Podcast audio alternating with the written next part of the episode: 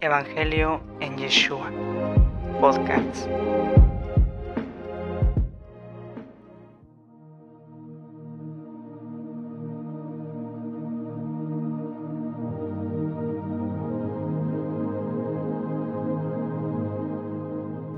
Bendiciones familia, pues estoy muy feliz, muy emocionado porque este es un nuevo podcast, un nuevo episodio de audio titulado como el sacrificio de Pesaj.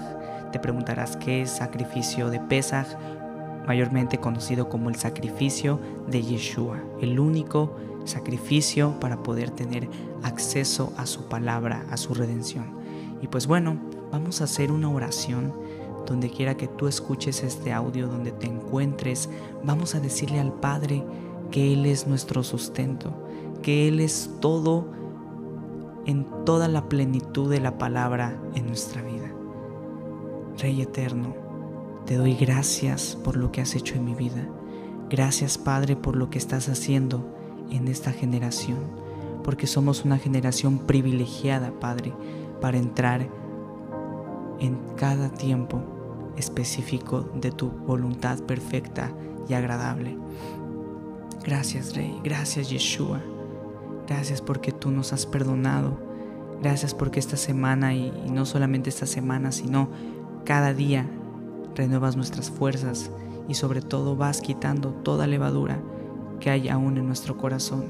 Te pido, Rey, que seas tú perdonándonos, que seas tú entronizándote en nuestro corazón y queremos que seas partícipe de nuestra vida, que tú gobiernes mi vida, que tú gobiernes mis pensamientos, que tú gobiernes, Padre, lo que escucho, lo que veo, que todo sea la congruencia en ti.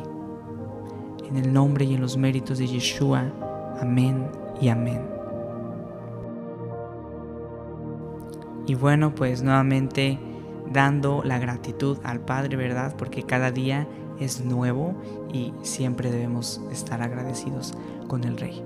Bueno, pues para muchos los que no han celebrado esta fiesta, porque esa es una fiesta muy importante dentro de la escritura, vemos si nosotros leemos la palabra día tras día, podemos encontrarnos que hay tres fiestas que se le conocen como las tres fiestas de peregrinaje, donde la escritura dice que subirás a la casa del Eterno, subiremos a la casa del Padre. Y entonces antiguamente se subía al lugar escogido por el rey, que en este caso siempre y bueno, siempre ha sido una representación de montaña en simbolismo de ascender. Y es lo que el Padre quiere en nosotros, independientemente de un lugar. Es el encontrar la perla y la riqueza del ascender espiritualmente. Y eso es lo que el Padre quiere hablarnos cada día y en este tiempo pues es imprescindible seguir hablándolo porque es como reconocer lo que el Padre seguirá haciendo en nuestra vida y en nosotros. Y bueno, pues Pesaj significa, ¿verdad?, pasar, dar un brinco, así como el pueblo de Israel, ¿verdad?, dio un brinco y decidió obedecer al Padre voluntad propia. Y ese es un término importantísimo, tener voluntad propia. Gracias al Padre porque Él nos da esa voluntad propia, en que no solamente lo que nos digan, sino lo que está verídico en la Escritura. Y aquí hay dos palabras que me gustaría este, destacar en este, en este audio y son los que me han marcado y me ha hecho ese sonido en mi cabeza. Y la primera palabra es que Yeshua nos da un amor conocido como misericordia, gracia. Y ese mismo amor tiene que ir acompañado de un fruto de justicia, de una obediencia por aquel que nos amó. Y eso es, es algo increíble e importante ver porque si nosotros tenemos misericordia, pero no hay obediencia, se le conoce como apostasía. Nuevamente, si tenemos la misericordia y no valoramos que el precio que pagó Yeshua en la cruz, en el Calvario, tuvo un costo por nosotros como pueblo, entonces sería simplemente un movimiento de apostasía como muchos y como muchos y muchos hay hoy en día, ¿verdad? Pero también llegamos a otro extremo que podemos estar haciendo obras de justicia, pareciendo como obediencia, pero no ponemos el sacrificio y, no ponemos toda la palabra que conlleva misericordia. Y aquí esta palabra que conlleva misericordia, si nosotros no la ponemos como un equilibrio, podemos llamar a la otra frase legalismo. Entonces hay dos extremos, apostasía o legalismo. Pero Yeshua, de acuerdo a lo que nosotros vamos comprendiendo, Él nos quiere acercarnos al primer amor. Y el primer amor está involucrada en muchas áreas, pero lo esencial es bajo el contexto que se estaba inclusive escribiendo uno de los pasajes muy conocidos como las siete congregaciones del Apocalipsis o las siete congregaciones, las siete iglesias, ¿no? Una de las primeras congregaciones, de las primeras iglesias que fue escrito fue el mensaje a Éfeso. Y bueno, cuando empiezan a escribir, y voy a leer solamente un fragmento que siempre lo diré y lo recordaré, en el versículo 4, tengo contra ti, tengo contra ti nuevamente, dice que has dejado tu primer amor, recuérdalo, por tanto, de dónde has caído y arrepiéntete y haz las primeras obras. Bueno, para los que no sepamos, y bueno, me incluyo, porque día a día, ¿verdad? Vamos aprendiendo y eso es símbolo de humildad.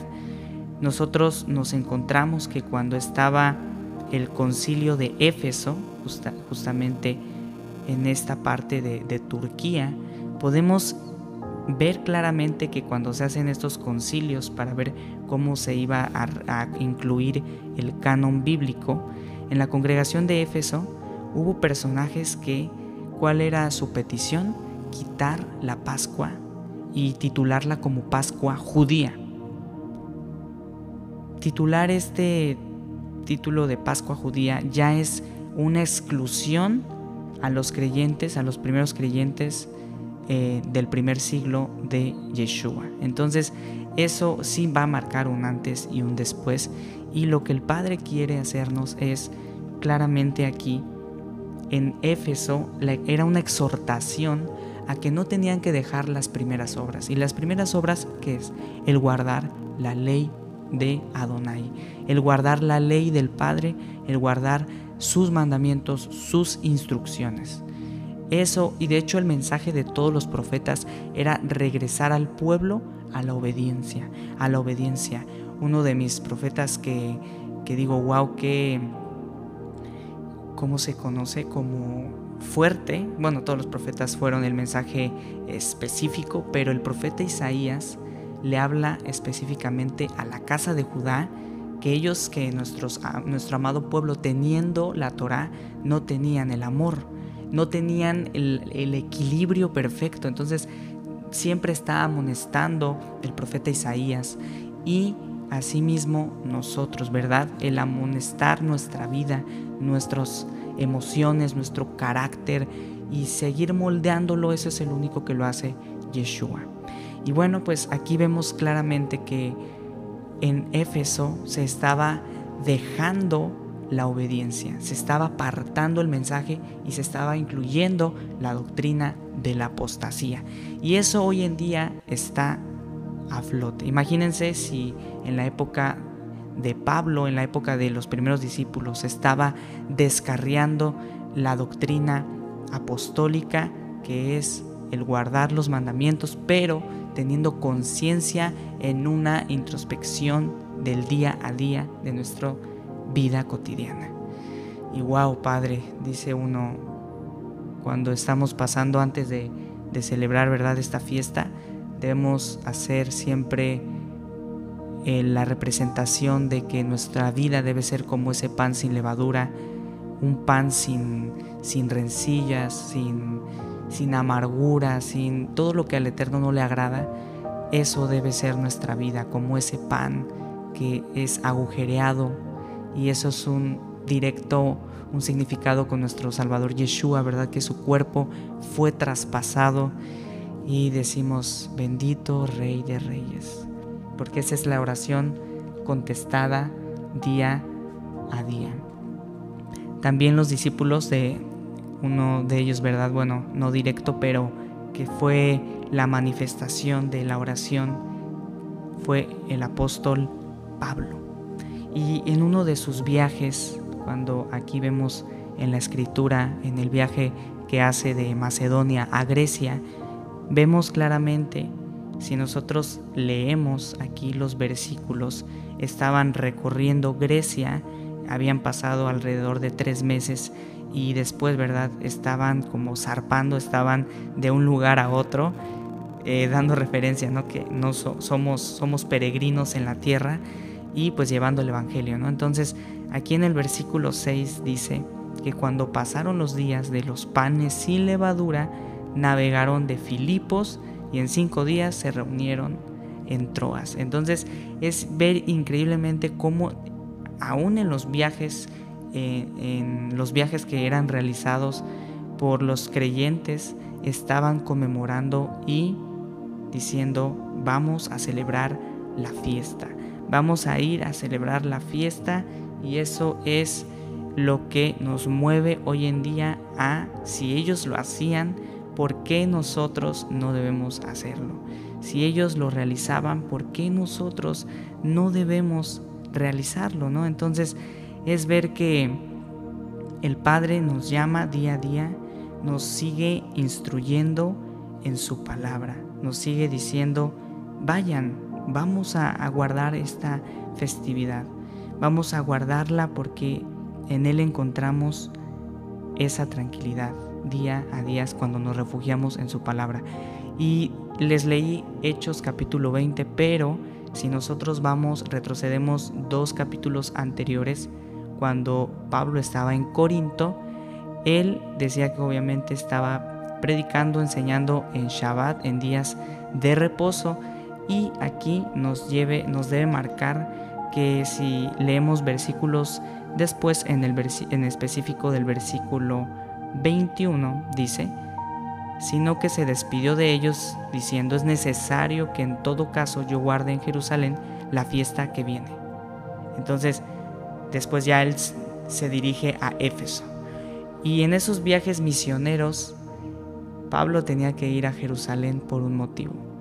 Aquí ya habían pasado varios años de la ascensión de Yeshua, ya habían pasado varios años cuando Yeshua había resucitado y Pablo y los discípulos seguían viendo y conmemorando y guardando las festividades bíblicas con un propósito, con el propósito de reconocer que todo lo que se realizaba iba a ser un mensaje oculto, que cada festividad iba y se reconocía que Yeshua estaba presente en cada una de ellas. Entonces, con ese entendimiento que antes no se tenía y decir, wow, Yeshua, tú vas a, completar ese rompecabezas y vas a unir la, la, la pieza que faltaba.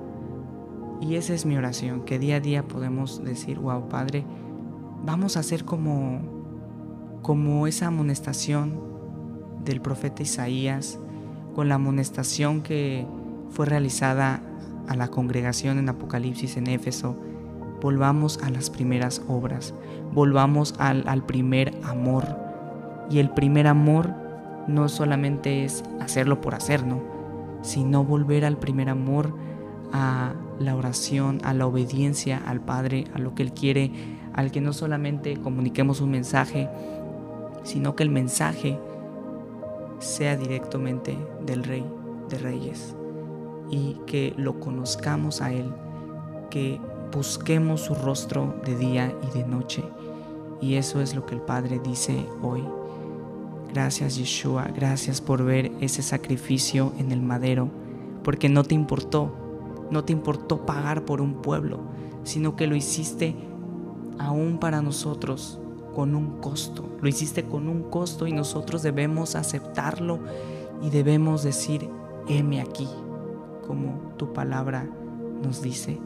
Y aun cuando los discípulos llegaron ahí, cuando todo Israel se postre ante tus pies, queremos besarte los pies, Padre, y queremos que nosotros también seamos tus testigos. Todo esto te lo pido en el nombre y en los méritos de Yeshua. Amén y amén. Y bueno, mis hermanos, ese es el primer episodio de esta festividad de Pesach. A, a grandes rasgos fue como el entender que debemos volver a las primeras obras, al primer amor, las diferencias que hay entre apostasía y legalismo, que nada de los extremos son buenos.